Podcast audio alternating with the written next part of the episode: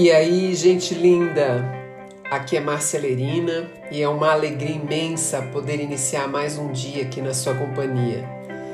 Seja muito bem-vinda, seja muito bem-vindo ao nosso podcast, que é um ambiente de troca, de reflexão para fazermos um dia na mais alta energia. Respira fundo, põe um sorriso nesse rosto e bora pro episódio de hoje.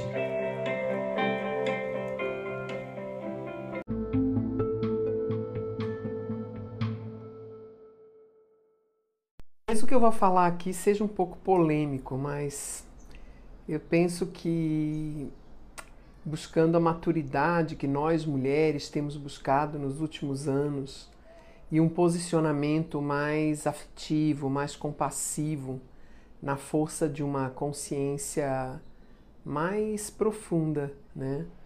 E eu acho que é importante que se fale o quanto que a comunicação nos relacionamentos, especialmente esses relacionamentos eh, que estão se iniciando, relacionamentos que não estão ainda definidos em termos de compromisso. Como é que essa comunicação acontece? Essa semana, conversando com uma cliente amiga de muitos anos, uma pessoa extremamente querida, ela me disse: mas, Márcia, você acha que ser sincera com o homem com quem eu tenho intenções é a melhor coisa que eu devo fazer?